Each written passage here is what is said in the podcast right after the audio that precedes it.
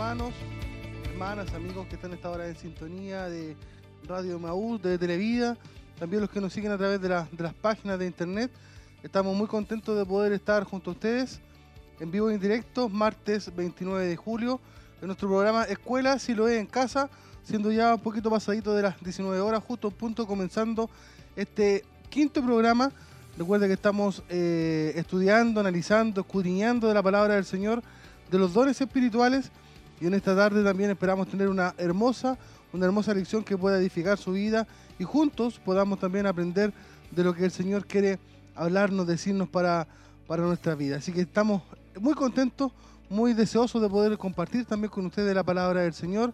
Saludamos a todos nuestros hermanos de los locales, nuestros hermanos encargados, nuestros hermanos diáconos también que están eh, a esta hora también en sintonía. Sabemos que nos, nos escuchan, nos ven. Eh, saludos por nuestros hermanos de Curanilagua también que están a la distancia, que también nos ven a través de internet.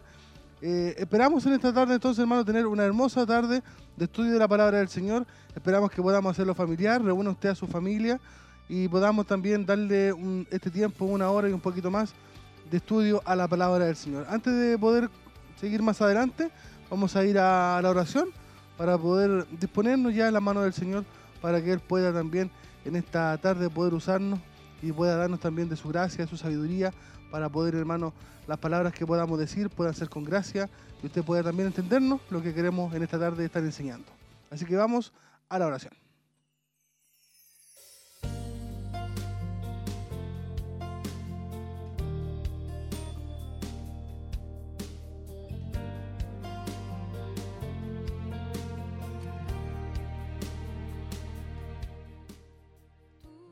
Padre amado, Señor, estamos ante su presencia en esta tarde, Señor, agradeciendo la oportunidad que usted nos da de estar en este lugar, agradeciendo la oportunidad, Señor, que nos da en este día, mi Dios, la vida, la salud, el perdón de nuestros pecados, Señor. Sé que en este día usted nos ha bendecido, nos ha guardado, nos ha protegido, Señor. Y al llegar la tarde, Señor, queremos dedicar un tiempo, Señor, para poder estar en su presencia, Señor, para poder, mi Dios amado, escudriñar de su palabra, Señor, para poder estar aprendiendo de ella, Señor, de los dones espirituales que son tan necesarios, mi Dios amado, para su iglesia en los tiempos de hoy, Señor.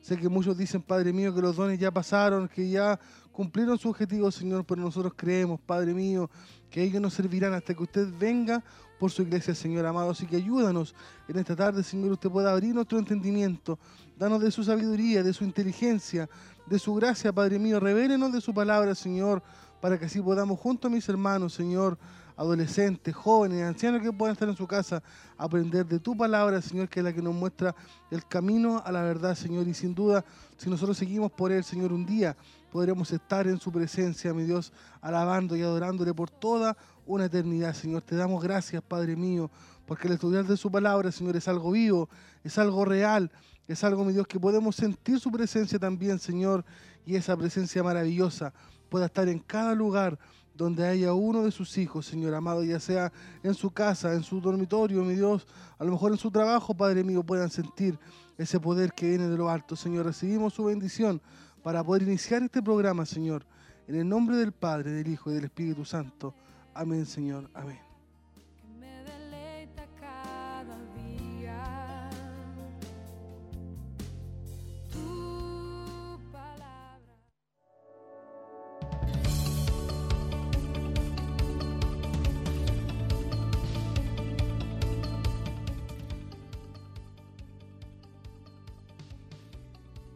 Tenemos, hermano, para hoy también una pregunta, como es de costumbre. Toda la semana estamos teniendo una, una pregunta para que usted pueda también estar escribiéndonos la respuesta, estar escribiéndonos sus saludos, sus pedidos de oración. También al final estaremos orando también por, por sus necesidades, pero queremos que usted pueda interactuar con nosotros. Para eso tenemos una pregunta para el día de hoy que dice así. ¿Cuál de estos no es un milagro hecho por Jesús? ¿Cuál de estos no es un milagro hecho por Jesús. Y yo sé, hermano, que la palabra de Dios dice que si se escribieran todas las cosas que Jesús hizo, no habría libro, no habría papel, no habría tinta. Pero de lo que vamos a estudiar en el día de hoy, recuerde que para responder tiene que estar pendiente a lo que hoy vamos a estar enseñando. Eh, entonces, ¿cuál de estos no es un milagro hecho por Jesús? Letra A, calmar la tormenta. Letra B, caminar sobre las aguas. Letra C, sacar agua de la peña. Letra D, secar una higuera. ¿Cuál de estos no es un milagro hecho por Jesús? Letra A, calmar la tormenta. B, caminar sobre las aguas. C, sacar agua de la peña. Y D, secar una higuera. Y para todos nuestros hermanos que están en nuestra sintonía, que están siguiendo estas clases semana a semana, recuerde que empezamos a analizar dos dones por cada semana. Empezamos por la palabra de ciencia, la palabra de sabiduría. Luego estuvimos viendo la fe y, las sanidades. Hoy, hermanos, estaremos analizando eh, los milagros y el don de profecía. Pero también estamos estudiando con nuestros hermanos de la corporación. Estamos teniendo un grupo de WhatsApp donde estamos enviando cada semana las lecciones y los días domingos se está tomando ahí una evaluación. Es por eso que vamos revisando un cuestionario atrasado.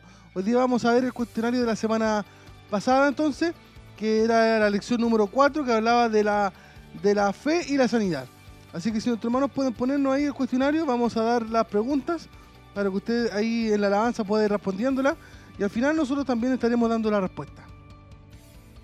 Entonces el cuestionario 4 de los dones espirituales, la pregunta número 1 dice, la palabra fe, viene del griego pistis, que significa A, fidelidad, B, interés, C, beneficio, D, regalo.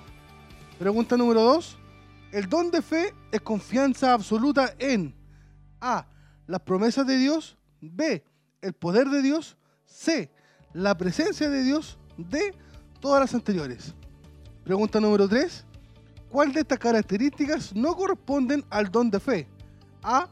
Tienen la certeza que Dios hace superar toda dificultad. B. Necesitan tocar suelo seguro para confiar. C. Confían en Dios en medio de las aflicciones o en medio de las necesidades. D. Creen absolutamente en Dios y ayudan a otros a tener ese tipo de fe. Pregunta 4. ¿Qué significa sanar? A restituir la salud que has perdido. B, aliviarse, curarse y reponerse. Letra C, A y B. D, ninguna de las anteriores. Pregunta número 5. ¿De qué manera puede operar Dios, un Dios de sanidad? A, en un toque. B, una palabra expresada. C, una orden. D, todas las anteriores. Pregunta 6. ¿Cuál de estas afirmaciones es incorrecta? Solo alguna le da, solo en algunas enfermedades opera el don de sanidad, no en todas. Letra B, sanidad puede incluir también el echar fuera a los demonios. Letra C, este poder es para que el nombre de Jesús sea puesto en alto. Letra D, la sanidad es una de las señales que siguen a los verdaderos creyentes.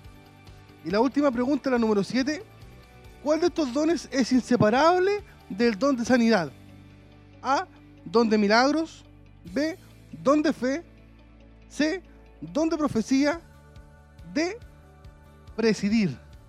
Ese entonces era el cuestionario de la lección, hermano, número 4, donde estuvimos aprendiendo de los dones de fe y el don de sanidad. Y recuerde, para hoy, para hoy, hermanos, vamos a hacer una alabanza, pero para hoy tenemos un tema importantísimo, que es de la lección 5, dones de milagro y profecía y vamos a estar estudiando 1 Corintios capítulo 12, versículo 10.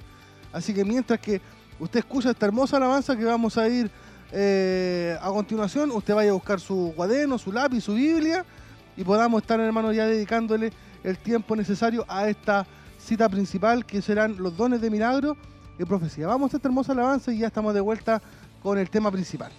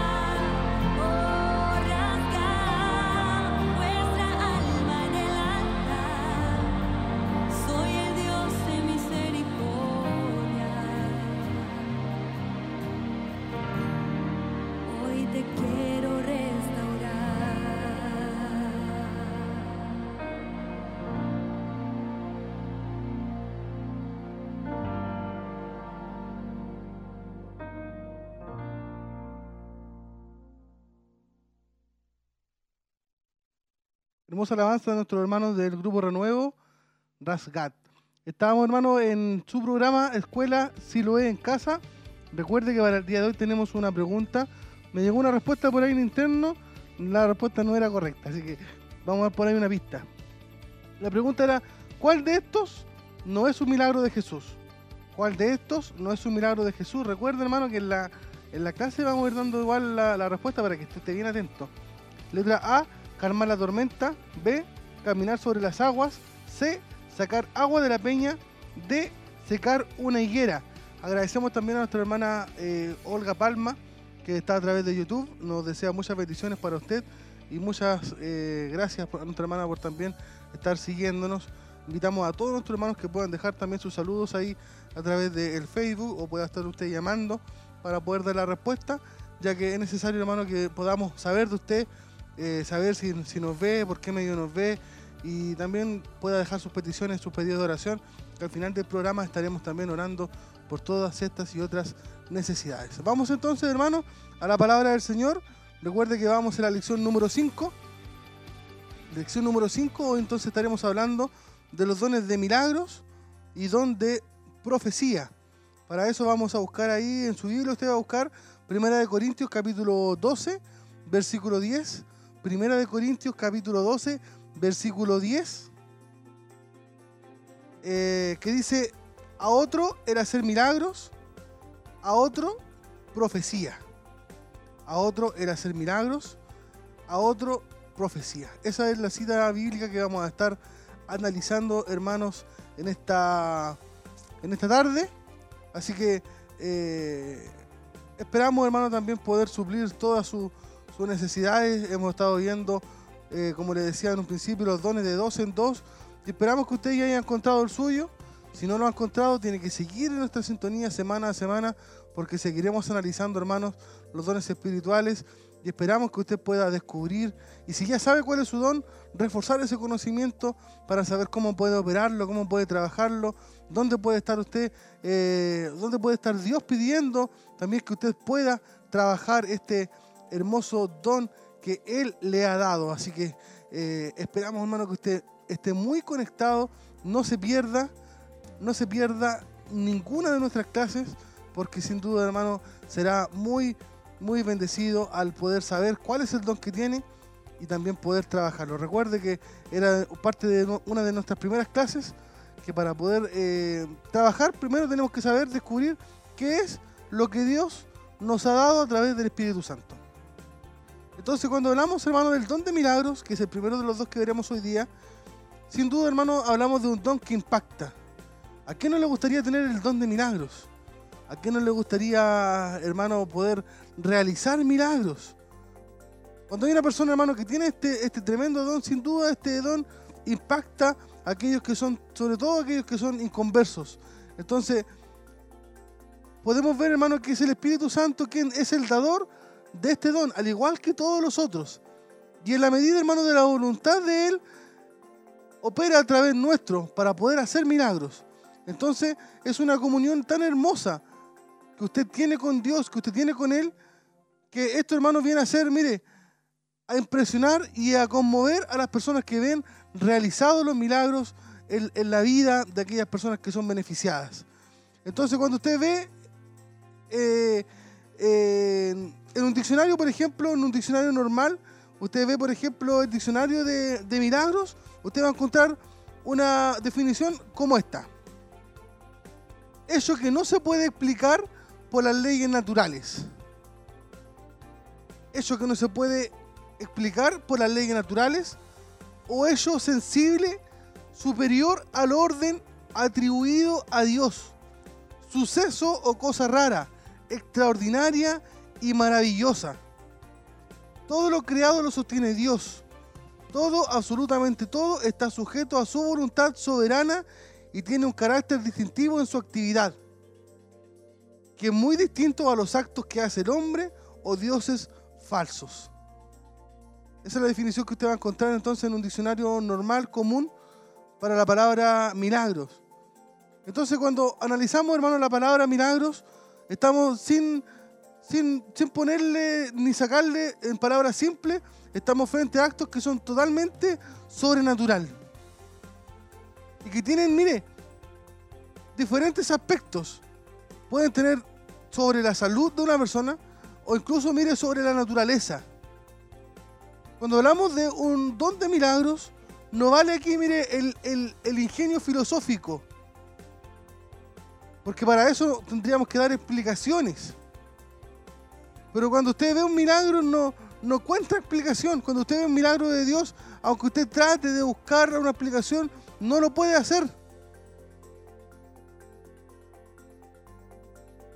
Estos milagros son realizados por nuestro Dios, el mismo Dios de Israel.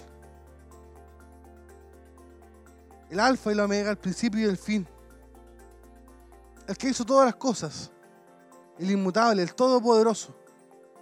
No tienen otra explicación. Entonces podemos definir el don de milagros como una manifestación sobrenatural del poder de Dios, que incluso tiene el poder, como lo ve usted ahí en la, pantalla, tiene el poder, mire, para cambiar las leyes de la naturaleza. Recuerde que es Dios quien posee el control de todo. Él tiene el poder para mudar lo natural a lo sobrenatural.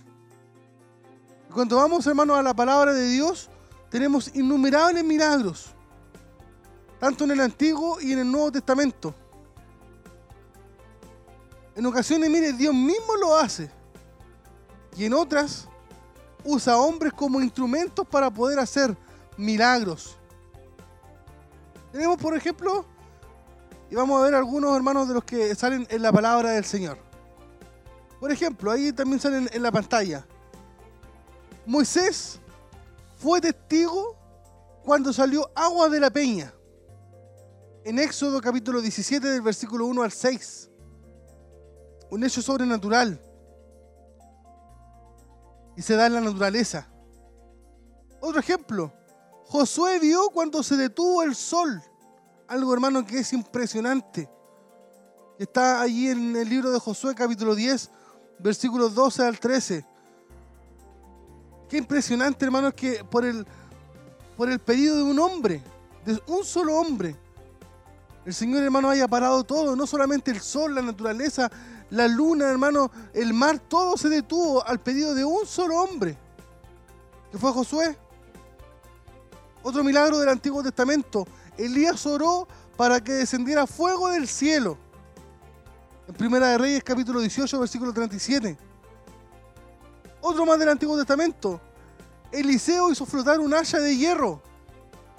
En Segunda de Reyes, capítulo 6, versículo 1, encuentra usted ese milagro. Isaías y el rey Ezequías vieron cuando la sombra retrocedió 10 grados en el reloj de Acaz. Segunda de Reyes 27. Ya usted ya tiene ahí cuántos, cinco o seis milagros del Antiguo Testamento. Y cuando nos vamos al Nuevo Testamento, hermanos, y podemos hablar un poco de Jesús, sin duda Jesús también hizo muchos milagros que tienen que ver con la naturaleza y con la vida humana. Por ejemplo, alimentó milagrosamente a cinco mil personas con un poco de comida. Esa historia es muy conocida. Podemos ver también que Él resucitó muertos, no solamente uno, fueron varios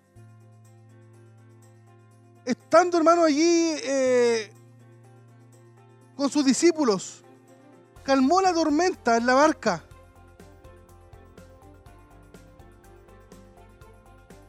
Jesús también, hermano, caminó sobre las aguas. Y seguimos hablando de Jesús. Secó la higuera. Convirtió el agua en vino. se apareció a los apóstoles. Y muchos otros milagros más que, como dije en un principio, si, los, si se hubiesen escrito todas las sanidades o los milagros que hizo Jesús, hermano, no habría libros, no habría papel, no habría lápiz que pudiera aguantar, hermano, todo el poder de nuestro Dios mostrado en favor de los hombres, mostrado en favor de la naturaleza. Entonces, cuando analizamos, hermano, esto en comparación a lo que vimos la semana pasada, que fueron las sanidades. Y queremos, hermanos, dejar bien en claro la diferencia. Pareciera que son iguales las sanidades y los milagros, pero no son, no son lo mismo. Y queremos explicar, hermano, en qué se diferencia cada una. Entonces, la diferencia básica, hermano, que hay entre un milagro y una sanidad, es que, escúchelo bien, la sanidad es una restauración o la renovación de un órgano enfermo. La restauración o la renovación de un órgano enfermo. Pero cuando hablamos de un milagro, el milagro, hermano, es la aparición de un órgano que no existía o estaba completamente destruido. Entonces, un milagro ocurre cuando, por ejemplo, esto es para que usted pueda ir notando la diferencia, alguien está enfermo porque no tiene un riñón. porque se lo sacaron o porque tenía alguna enfermedad que ese, riñón ya no sirve para nada. El milagro sería, hermano, cuando Dios, a través del poder del Espíritu Santo, aparece, hace aparecer allí un riñón nuevo. Ese es un milagro. Espero que usted, hermano, esté, esté, notando, la diferencia. Por ejemplo, si hay alguna persona, hermano, que nació con alguno de sus órganos deforme, por ejemplo, no sé, un pie más corto que otro, 10 centímetros, 15 centímetros, eso, esos 15 centímetros, de, de- de- de pierna no están. Cuando Dios hace un milagro y esa persona vuelve a tener sus dos piernas iguales, ¿por qué hubo un milagro allí? Porque había, o sea, hubo algo que antes no existía. Entonces ahí está la diferencia entre sanidad y milagro. Espero, hermano, que usted pueda, pueda entenderlo eh, en su casa, esté ahí usted conversando con su esposo, con su esposa, con sus niños, tratando de poder explicar lo que nosotros queremos también eh, que usted pueda entender claramente. O sea, cuando el Señor me sana a mí de un resfrío, eh, eso es una sanidad. Pero cuando alguien está, por ejemplo, diagnosticado con un corazón que ya está malo, está allí, no sé, esperando un trasplante y viene el Señor y hace una obra milagrosa, ese es un milagro porque el Señor cambió un corazón que ya no servía de para nada por un corazón completamente nuevo. O sea, Él puso allí un órgano, un órgano nuevo. Y ese es el milagro. Entonces los milagros también, hermanos, están para lograr propósitos espirituales que son específicos. ¿Sabe por qué? Porque Dios usa los milagros para poder, hermano, confirmar el mensaje del Evangelio.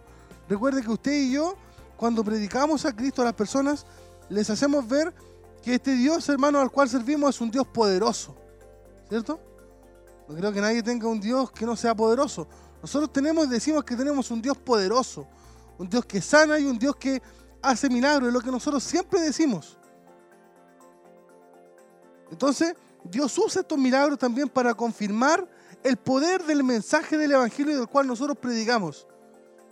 Y lo marca así, mire, Hebreos capítulo 2, versículos 3 y 4.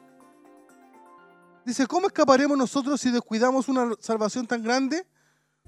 Esta salvación que al principio fue declarada por el Señor, ¿no fue confirmada por medio de los que oyeron? Dando Dios testimonio juntamente con ellos, con señales, maravillas, diversos hechos poderosos y dones repartidos por el Espíritu Santo según su voluntad.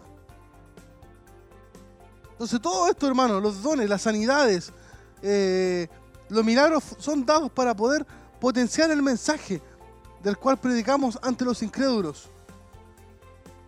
También los milagros, hermanos, cumplen otro propósito que es maravilloso.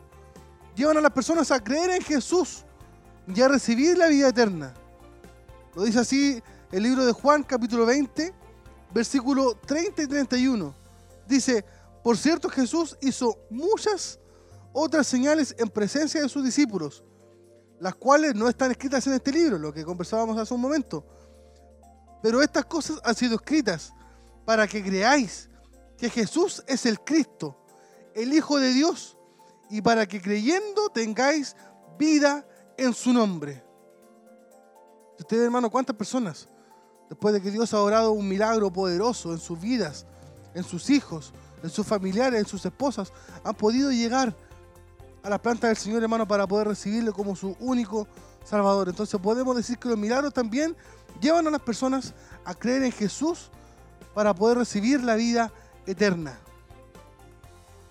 Los milagros, mire, también son usados por Dios para poder mostrar la aprobación de la persona que ministra, la persona que predica, la persona que está allí enseñando la palabra de Dios.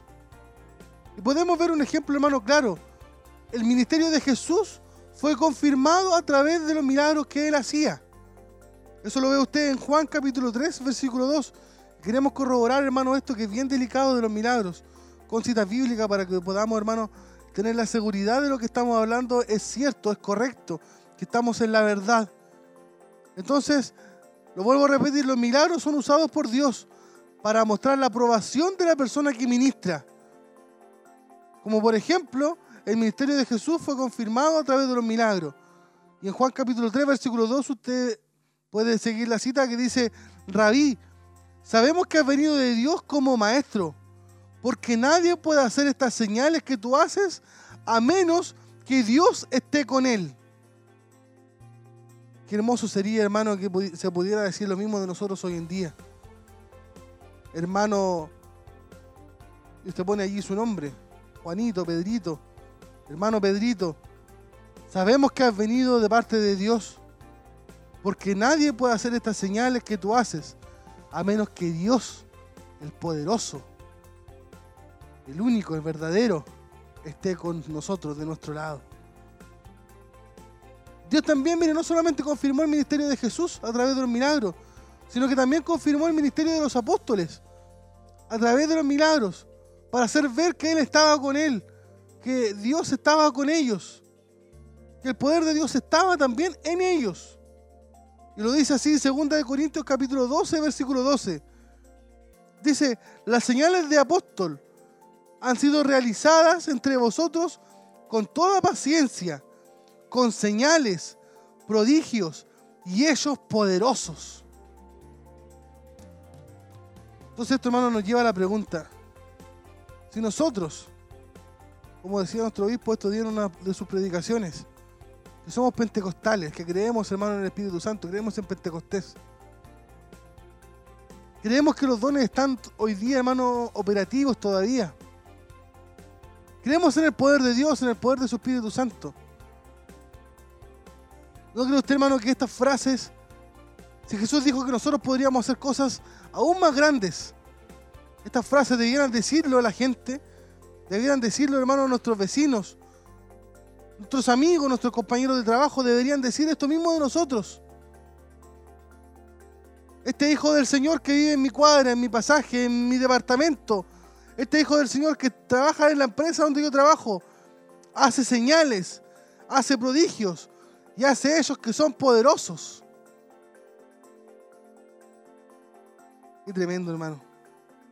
Ahí podemos ver, hermano, cuán distante, cuán falto estamos de la presencia del Señor y no decimos que los dones no existen. Sí existen.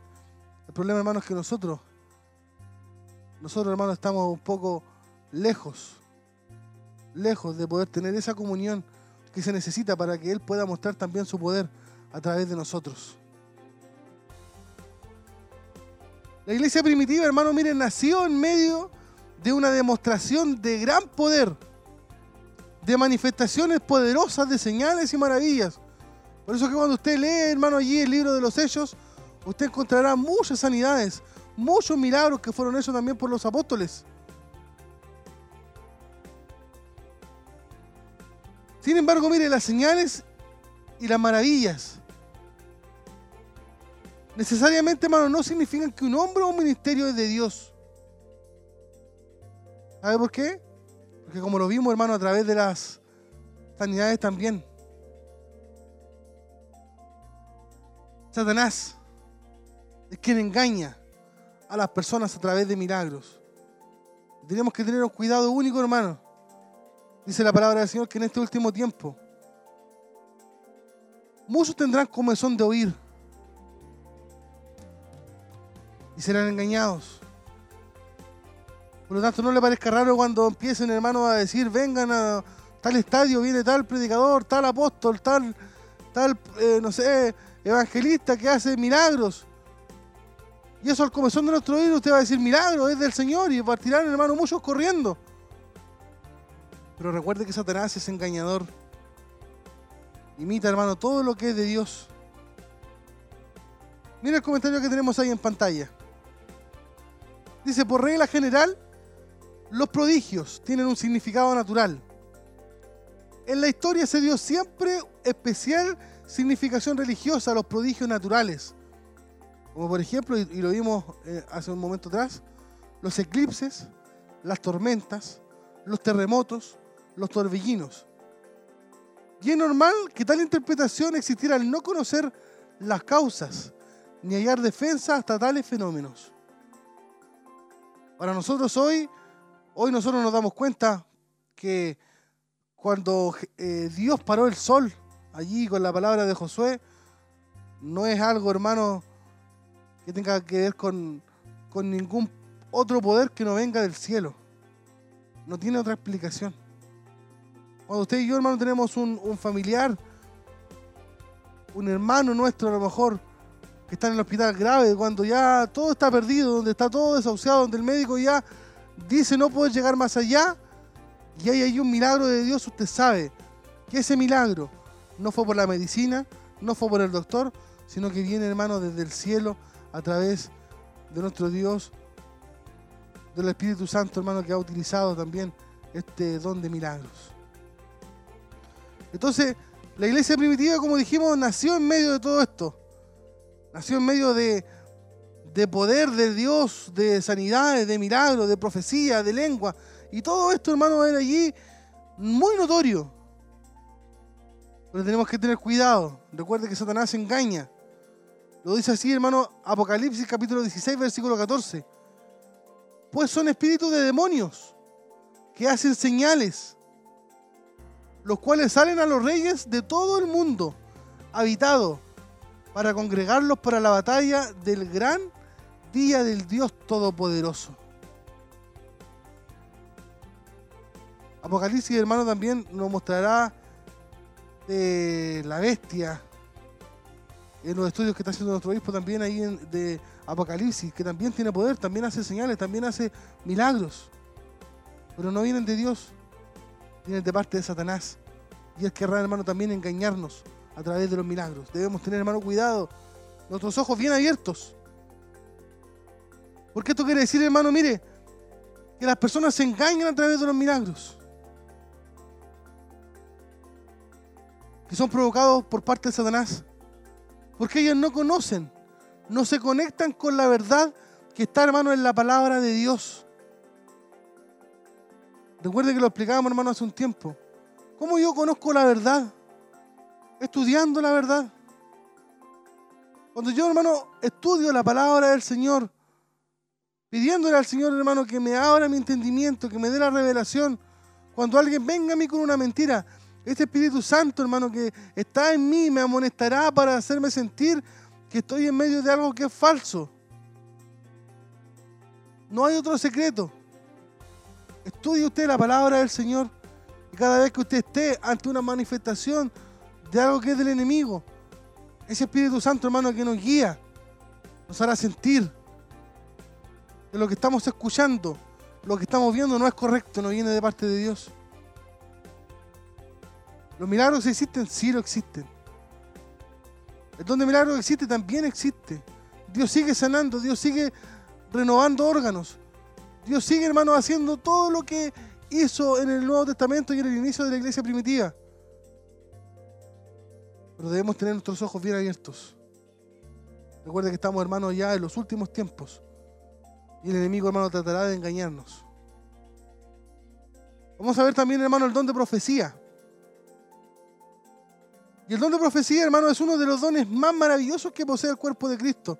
Recuerde que estamos, hermanos, viéndolos todos y no queremos menospreciar ninguno. Pablo dice, procurar los dones mejores. Y este don de profecía, hermano, es un, es un don maravilloso. Pero sé que usted que está ahí en su casa dice, hermano, ¿qué es el don de profecía? Me nace a mí esa pregunta, ¿qué es el don de profecía? Este don de profecía, hermano, es un don sobrenatural que Dios da a su iglesia para recibir divinamente un mensaje del mismo corazón de Dios para cosas distantes, para cosas futuras. Y es un don, hermano, que Dios ha elegido para bendecir a su pueblo, para bendecir a su iglesia, para bendecirlo a usted, para bendecirme a mí. Esta palabra, hermano, de, profe- de profecía puede ser personal. Dios puede, hermano, usar a alguien que tenga ese don de profecía para hablarme a mí en forma personal. También, hermano, Dios puede usar este don de profecía para hablarnos en forma grupal. Y aún más, puede hacerlo aún, hermano, Dios más masivo. Si Dios quiere entregarnos un mensaje, Él puede hacerlo incluso algo más masivo, como por ejemplo, para toda una congregación, sea del número que sea. Ese es el poder de la palabra profética de Dios. Ahora, ¿cuál es el propósito, hermano, de la profecía? Recuerde que todos los dones, hermano, tienen un propósito. El don de profecía, hermano, está primeramente para edificar. Y edificar es construir buenos cimientos en la vida de una persona o de una congregación. Infundir buenas actitudes, es formar a la persona o a la iglesia a la medida, estatura y plenitud de Cristo. Para eso nos ayuda, hermano, el don de profecía. Por eso, hermano, que cuando hablamos del uso de la palabra de profecía o del don de profecía, encontramos allí una palabra de dirección.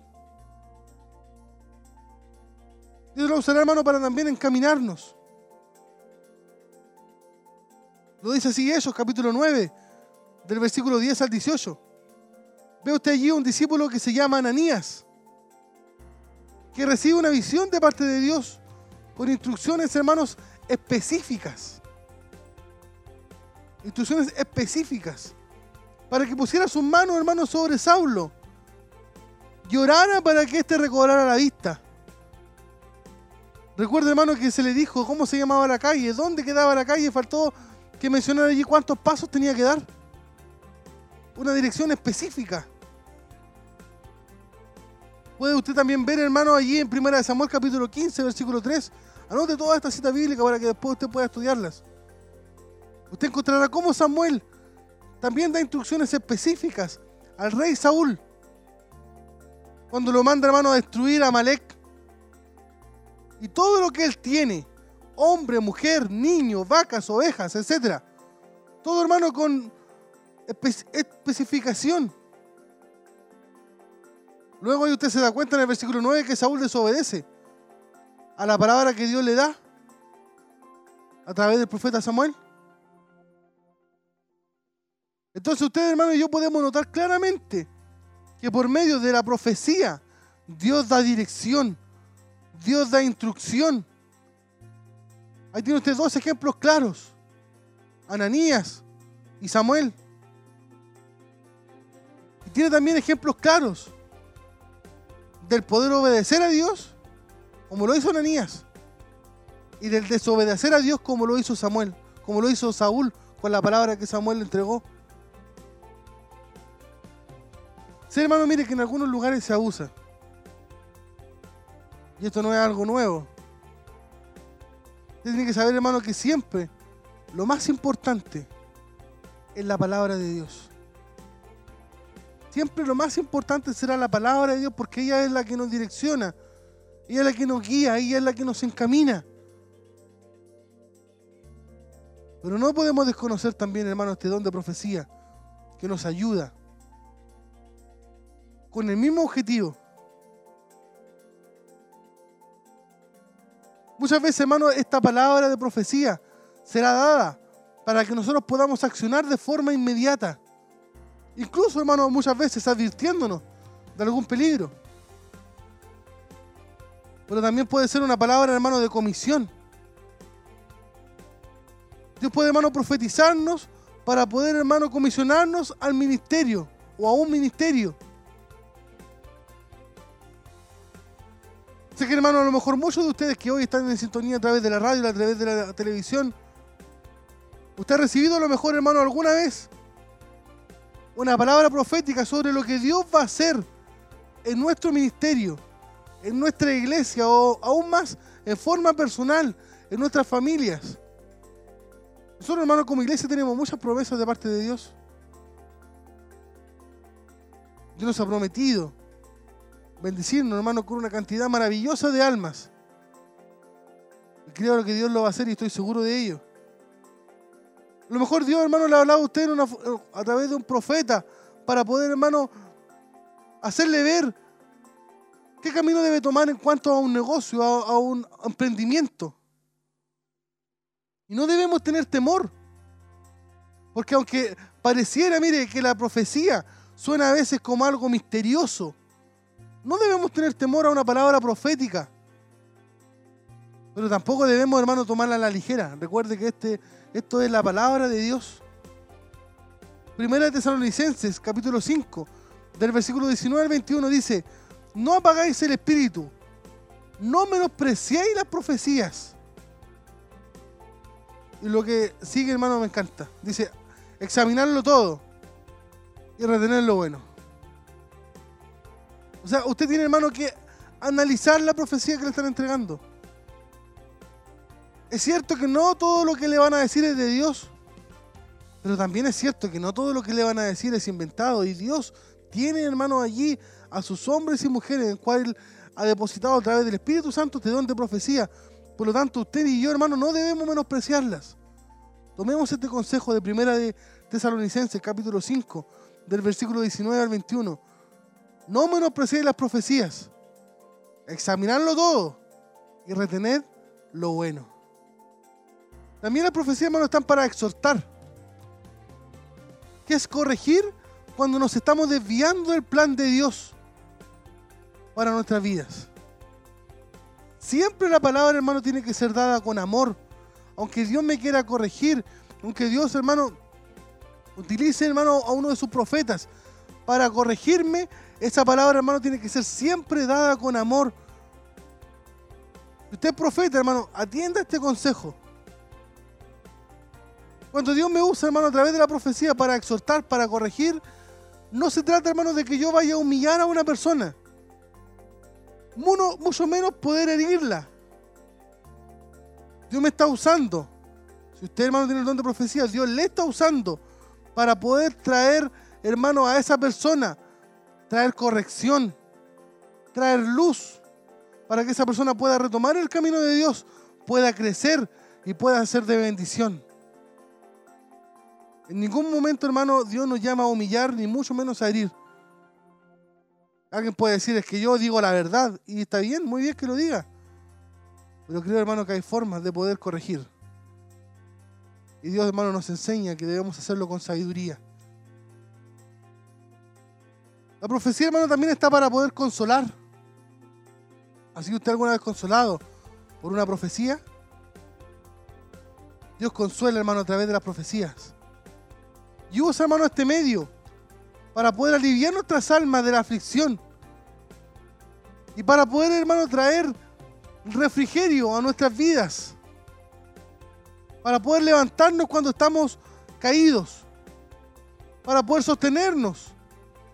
Y para que podamos, hermano, soportar con paciencia las dificultades que tenemos que afrontar como hijo de Dios. Entonces la profecía, hermano, está para edificar, está para exhortar, está también, hermano, para consolar. Entonces, hermano, cuando usted y yo recibamos una profecía de parte de Dios, porque debemos, hermano, tratar de encontrar el equilibrio. Muchas personas, hermano, miren, no les gusta que les profeticen. Y está al otro extremo, hermano, que no les gusta ni siquiera escuchar la palabra de Dios, lo único que quieren es que les profeticen. Y ninguno de los dos extremos es bueno. Pero si yo recibo una palabra de Dios, hay algunos puntos, hermano, en los cuales yo tengo que tener en cuenta. Primero, como lo dijimos hace un principio, yo estoy llamado, hermano, a examinar la profecía. Debo examinarla. Y debo ir a la fuente. Y la fuente de toda profecía es la palabra de Dios. O sea, Dios, hermano, no podrá decirme nada o profetizarme algo que esté fuera de la palabra de Dios. Si alguien viene, hermano, y me dice que trae una nueva revelación, que el Señor anoche en sueño tuvo una visión, no sé, bajó un ángel y le dijo que sabe el día y la hora exacta. Cuando el Señor viene, yo de inmediato, hermano, con el conocimiento que usted y yo tenemos a través de la palabra de Dios, puedo decir que ese hombre está mintiendo. Porque ninguno de nosotros, hermano, puede saber eso. O sea, yo debo examinar y debo ir, hermano, a la fuente siempre que es la palabra de Dios.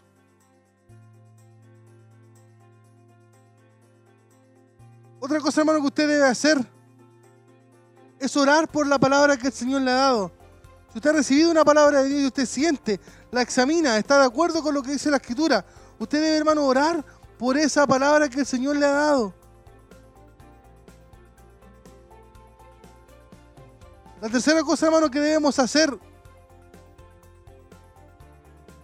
Es que cuando yo estoy en comunión con Dios y Dios me entrega una profecía, eso hermano yo sentiré. Recuerde que yo también soy hijo del Señor, también tengo el Espíritu Santo. Esté dando o esté recibiendo una profecía. Si me dan a mí una profecía, hermano, que yo ya la analicé, es de acuerdo a la palabra de Dios, he estado orando por aquello. Eso vendrá a ser, hermano, para mí o para usted como una confirmación a nuestro espíritu.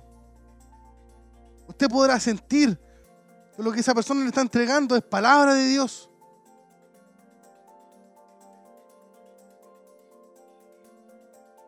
Usted también debe saber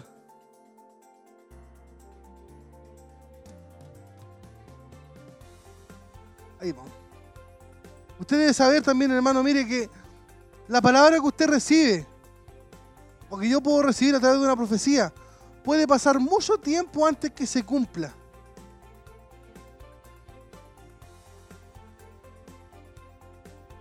A todos nos gustaría, cuando es una palabra de bendición, que es la que a nosotros nos gusta, cuando el Señor dice que nos va a bendecir, nos gustaría a nosotros que fuera instantáneo, momentáneo, en el momento. Pero no. Esta palabra de profecía, hermano, a veces puede pasar mucho tiempo antes que llegue a cumplirse. Otro punto importante. No debemos dejar que el diablo quiera arrancar la palabra profética de nuestros corazones. Si yo la analicé, sentí que esa palabra era de Dios, yo debo tomarla. Debo aferrarme a ella y creer que lo que Dios ha prometido, Él lo hará. Recuerde que Él no miente. Y saber, hermano, mire, que toda palabra de Dios está condicionada.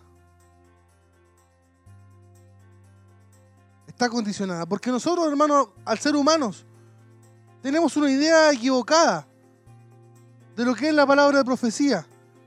Y, por ejemplo, decimos, Dios me dijo cuando yo tenía 15, 18, 20 años, Dios me, me va a levantar a mí como un pastor. Y me dijo que me iba a dar una iglesia grande, con muchos hermanos, con muchos miembros. Pero usted no creyó esa palabra. ¿Y sabe por cómo se va a demostrar que no creyó? Porque usted se estancó, no siguió avanzando, no siguió buscando de Dios.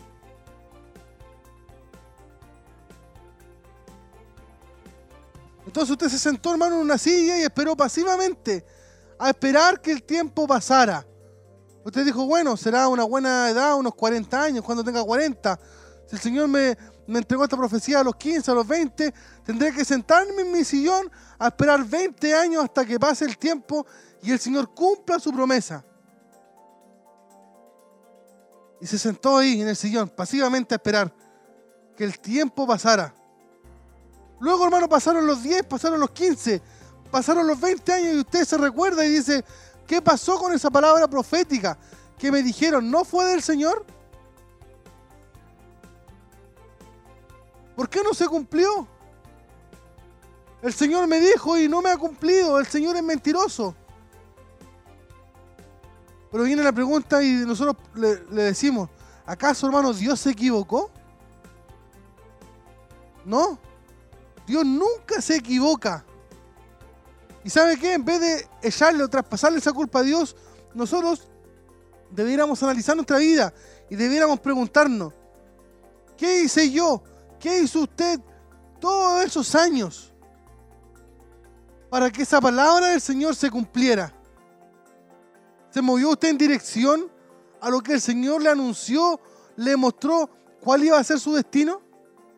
¿Qué es lo que Él quería que usted pudiera hacer? ¿Tuvo usted en esos 10, 15 o 20 años que han pasado, tuvo una vida de adoración? Desde ese tiempo en que el Señor me profetizó hasta el tiempo, hermano, que yo veo que no se ha cumplido esa promesa, ¿nos rendimos totalmente a Él? ¿Le buscamos como Él se lo merece?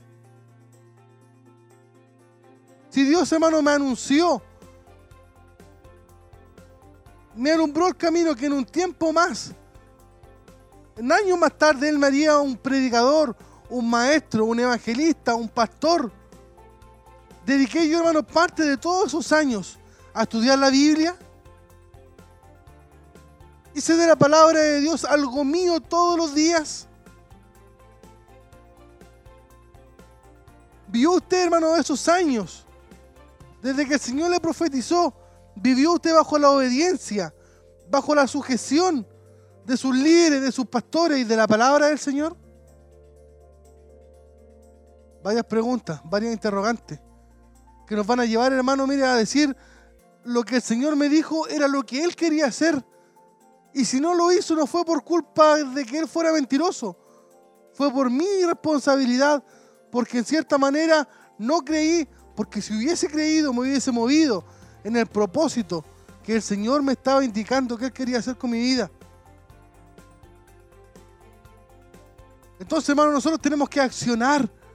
Cuando yo siento que es el Señor quien me está dando una palabra de Dios a través de uno de sus hijos, a través del don de profecía, yo al recibir esa profecía, hermano, debo accionar a esa palabra dada por la fe.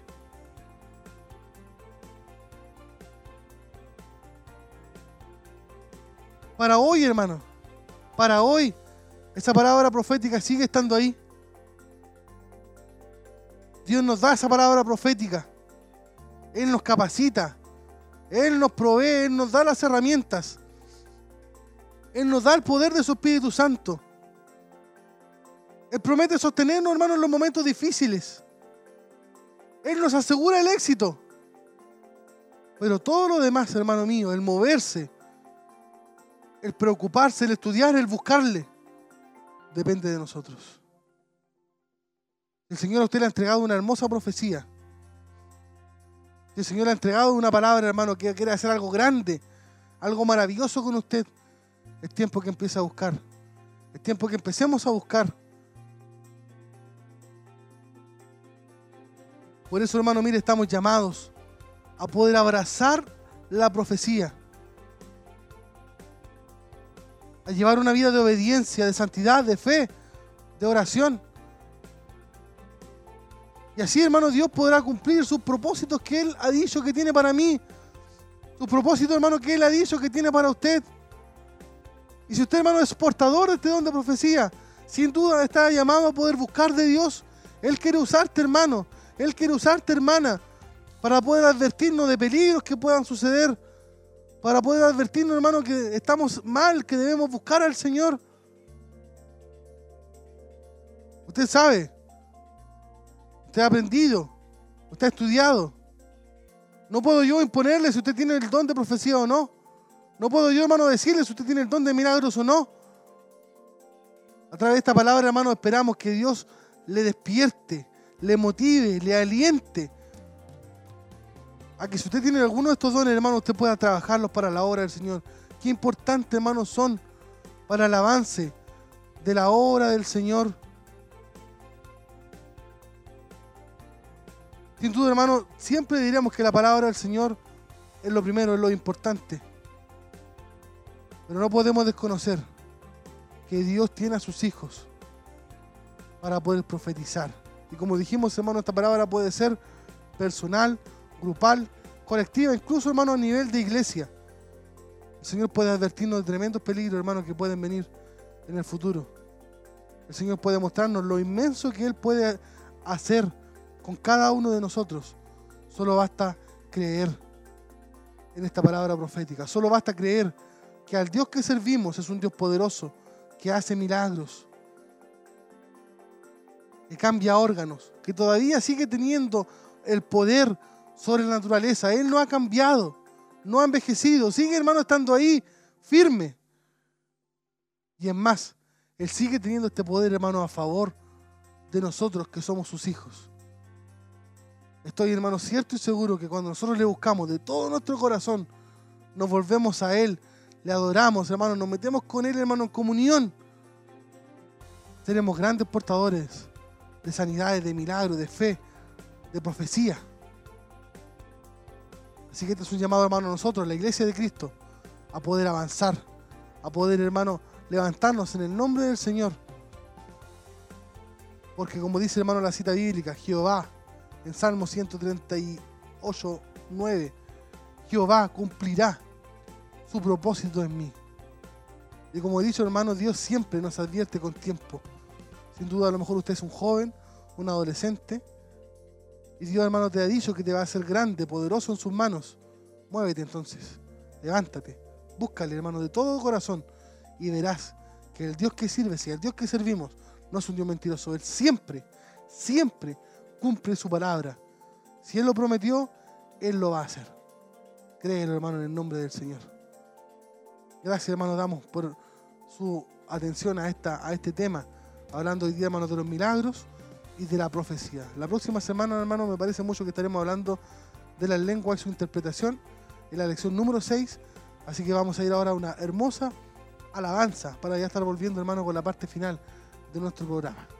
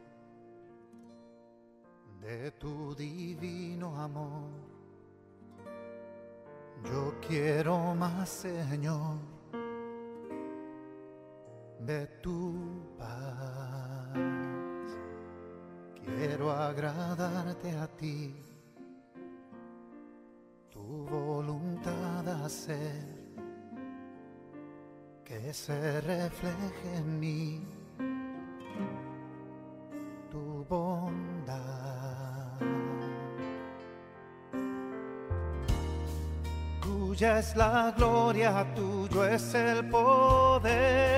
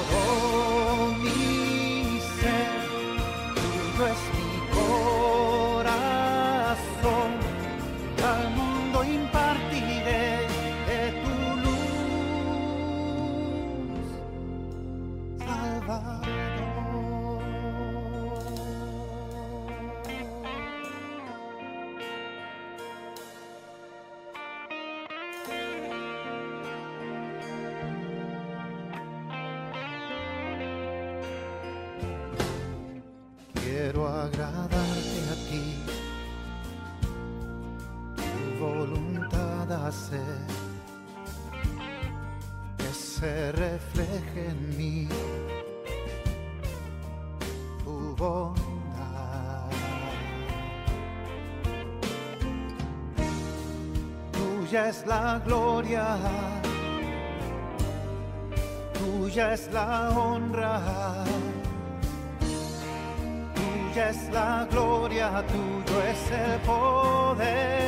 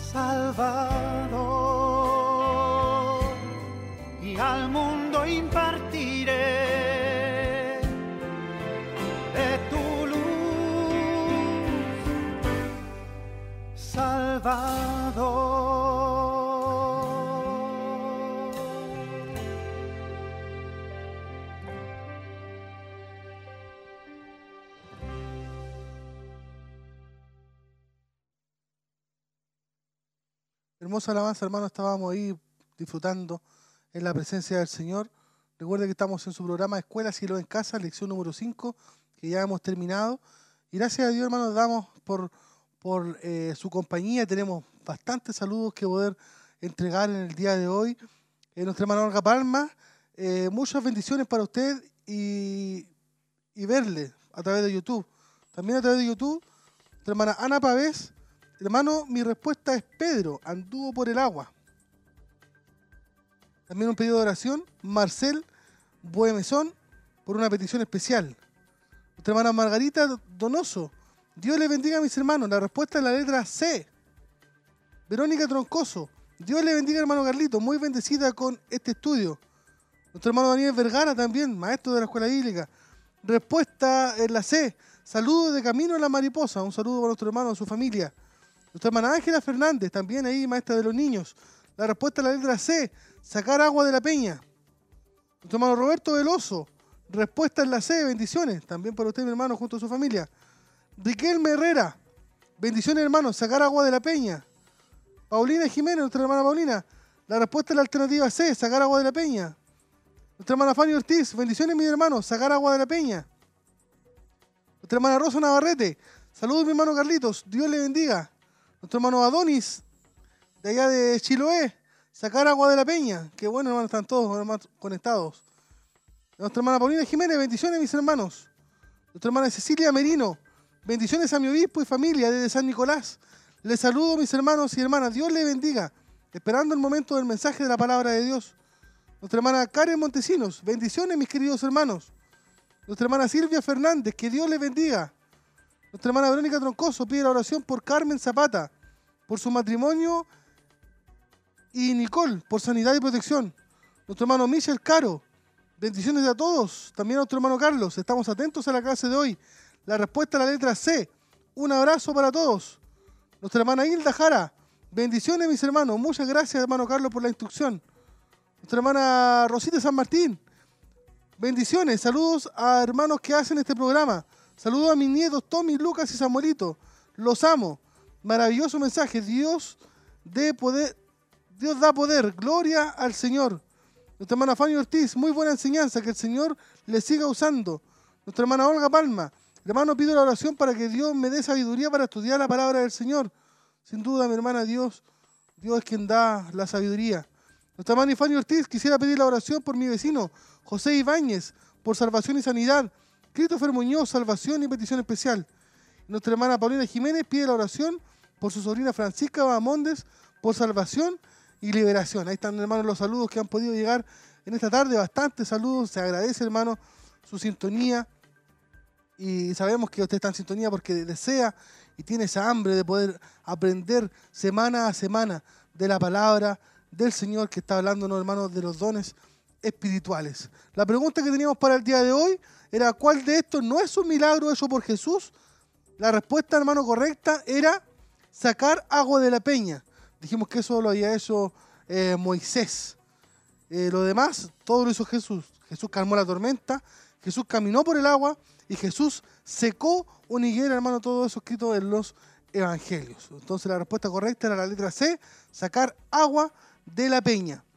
En el cuestionario que teníamos, hermano, de la lección pasada, recuerde que vamos una semana atrasada, eh, la respuesta correcta era, la palabra fe viene del griego pistis, que significa, la respuesta correcta era la letra A, fidelidad.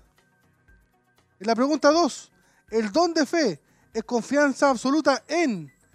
La respuesta correcta era todas las anteriores, o sea, en las promesas de Dios, en el poder de Dios y en la presencia de Dios. Pregunta 3, ¿cuál de estas características no corresponde al don de fe? La respuesta correcta era la letra B, necesitan tocar el suelo seguro para confiar. Pregunta 4, ¿qué significa sanar? La respuesta correcta era la C, o sea, A y B, destituir la salud que has perdido, aliviarse, curarse y reponerse. Pregunta 5, ¿de qué manera puede operar Dios en una sanidad? La respuesta era la letra D, todas las anteriores. Recuerden que enseñamos que no había ningún patrón. O sea, Dios puede actuar en un toque, en una palabra, en una orden. Dios hace como Él quiere. La pregunta 6, ¿cuál de estas afirmaciones es incorrecta? La respuesta era la letra A, Solo en algunas enfermedades opera el don de sanidad, no en todas. Recuerde que cuál era incorrecta. Y la pregunta 7, ¿cuál de estos dones es inseparable al don de sanidad? La respuesta era la letra B, el don de fe. Ahí está entonces la revisión, hermano, de nuestro cuestionario número 4. Recuerda entonces que la próxima semana ya estaremos, hermano, en la lección número 6, hablando de las lenguas y su interpretación. Queremos, hermano, como, como antes de pasar a la oración final, queremos añadirnos, hermanos, al dolor como corporación. Eh, juntamos aquí nuestro obispo, líderes encargados de local, nuestros hermanos que trabajamos acá y en forma personal también nos añadimos, hermanos, al dolor de la familia eh, Venegas Navarrete, de allí de Santa Raquel. Hemos recibido la noticia que en el día de hoy ha fallecido el hijo de nuestro hermano Galvarino, hermano de nuestro hermano Nicolás, sobrino de nuestro hermano Víctor Navarrete, todos hermanos miembros de nuestra corporación. De verdad nos añadimos al dolor, le damos nuestras condolencias y le pedimos al Señor, hermano, que Él pueda poner paz en su corazón eh, y no- les pueda ayudar a, poder pasar este momento tan difícil, este momento familiar. Así que todos nuestros hermanos también, nuestra corporación, nuestra iglesia, pueden estar ayudando en, la oración para la familia entonces Venegas Navarrete de nuestro local allí de, del Templo Bethesda de Santa Raquel. Allí también están siendo hermanos eh, velados, el hijo de nuestro, de nuestro hermano en, en el local, allí en el sector. Así que todos los vecinos que nos escuchan allí eh, o nos ven a través del canal también puedan estar comunicándose con la familia, ya que por todo esto, hermano, que está sucediendo, solamente se permiten 20 personas allí adentro, adentro de- del recinto. Pero usted puede tomar su teléfono también y, dar allí las condolencias, expresar también su amor, su, el amor del Señor que tenemos como hermanos a través de una llamada telefónica para nuestros, nuestros hermanos. Entonces un saludo hermano y las condolencias para nuestro hermano Galvarino, nuestra hermana María, nuestro hermano Víctor, nuestro hermano Nicolás y toda la familia entonces Venegas Navarrete. Vamos a ir a orar. Usted se suma allí a oración y nos ayuda también a pedir al Señor por fortaleza y por, y por, por paz para, para esta familia. Vamos a la oración.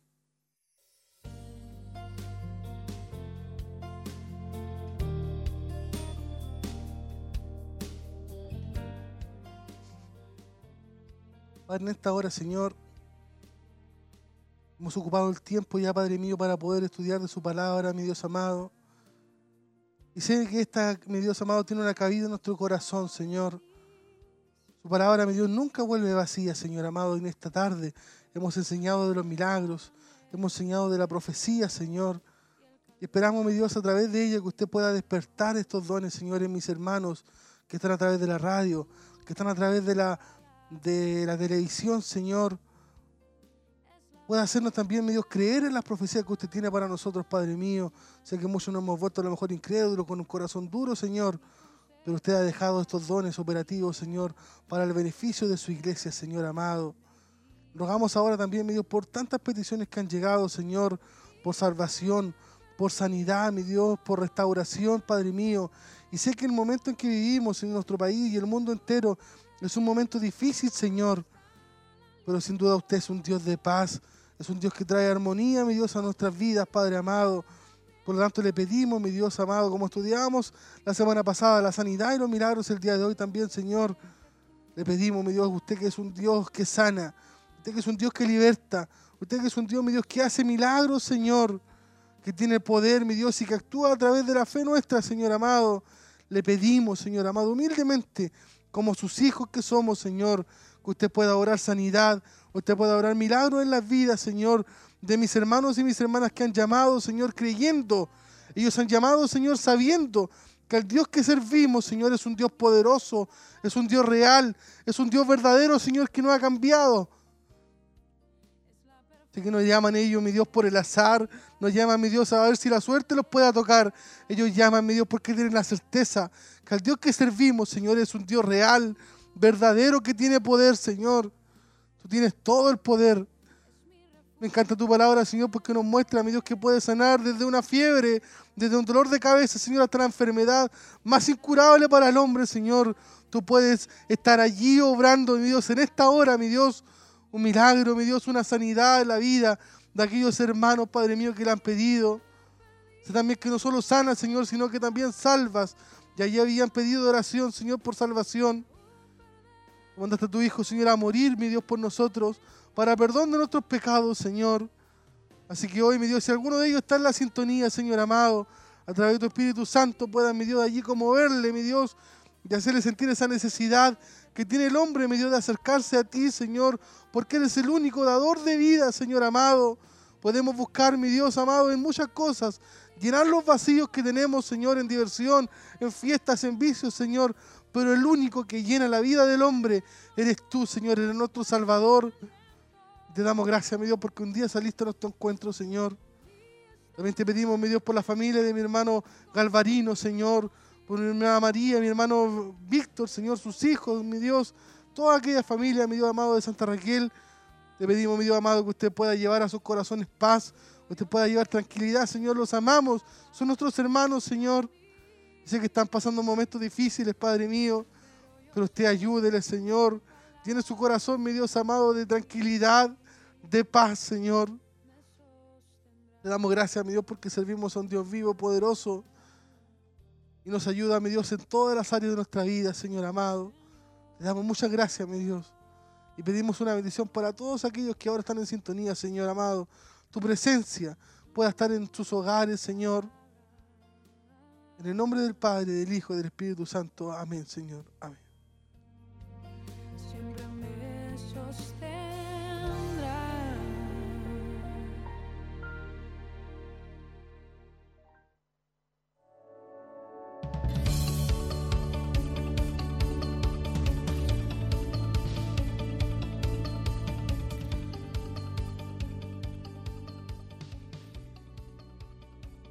Estamos de vuelta entonces, hermano, para poder cerrar ya nuestro programa agradecidos. Verdaderamente, hermano, estamos muy contentos de poder realizar estas clases, estos estudios, hermano, de la palabra del Señor y que usted pueda estar fortaleciéndose, hermano, a través de ella, todo en cada uno de nuestros programas que tenemos. Mañana, día miércoles, desde las 19 horas, nuestro programa de las hermanas Damas de Siloé, Mujer Virtuosa. Día jueves, desde las 19 horas, Siloé en casa, nuestro culto también general. El día viernes, de las 19 horas, Siloé informa.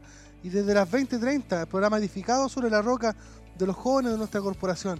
Día sábado y domingo también nuestros cultos, hermanos, online allí, Siloé en casa, a las 19 horas el día sábado y a las 11 de la mañana el día domingo. Le agradecemos, hermanos, su sintonía. Agradecemos a nuestra hermana Tracy, los controles de la radio, nuestro hermano Michael, nuestro hermano Jeremías, los controles de la televisión. Y todos juntos, hermanos, agradecemos su tremenda sintonía y le esperamos para el próximo martes, 28 de julio, con la lección número 6 de su programa Escuela Siloé en Casa. Bendiciones del Señor.